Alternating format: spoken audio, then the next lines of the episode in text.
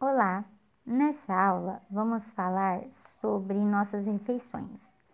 Hoje você vai aprender a como montar o seu próprio plano alimentar com minha ajuda, claro. Vamos lá? A base de uma refeição saudável é uma ferramenta utilizada por nutricionistas desde a universidade e também conhecida pela maioria das pessoas que têm curiosidade sobre o tema alimentação saudável que é a pirâmide alimentar. Ela nos norteia a respeito de quantas porções nós devemos consumir diariamente, separando os alimentos em grupos. Aqui nos anexos, você vai ter acesso a um material em PDF que mostra como essa distribuição funciona. Saber o que é ideal, independente de questões de saúde, idade ou peso, é muito bom, né?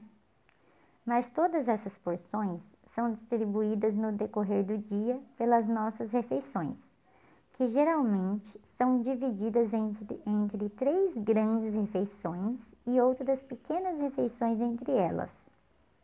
Nem todo mundo faz seis ou sete refeições diariamente. Muitas pessoas chegam a fazer apenas duas, e isso sem acompanhamento de um nutricionista bem de perto não é nada saudável, mesmo que seu objetivo seja emagrecer e não ganho de massa muscular.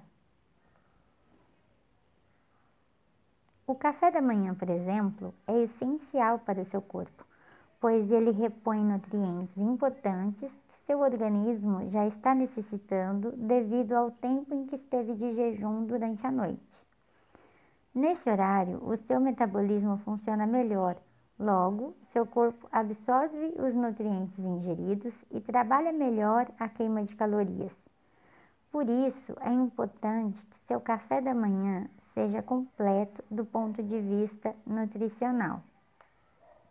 Um exemplo disso é consumir alimentos integrais ou mandioca, tapioca, acompanhado de ovos fio de azeite ou óleo de coco e até mesmo castanhas trituradas. Pode adicionar tomate, ervas para temperar, além de uma fruta e um suco de preferência natural. Essa é a base. E daí nós desenvolvemos as variações. É só ter criatividade ou ler o anexo desta aula.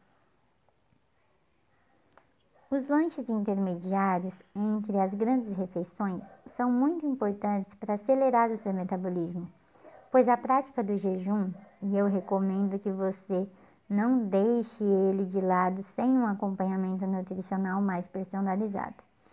Nessas pequenas refeições, você consegue controlar sua fome, reduzindo a quantidade consumida no almoço e jantar melhora a glicemia e a resposta insulínica, além de reduzir os sintomas de gastrite e refluxo. Não precisa se preocupar, pois essas refeições devem ser menos calóricas se você seguir a pirâmide alimentar. O almoço é considerado uma grande refeição que repõe energia e nutrientes do que seu corpo já absorveu no café da manhã e por suas atividades até o momento. Agora, imagine seu prato. Metade dele deve conter salada, folhas e legumes.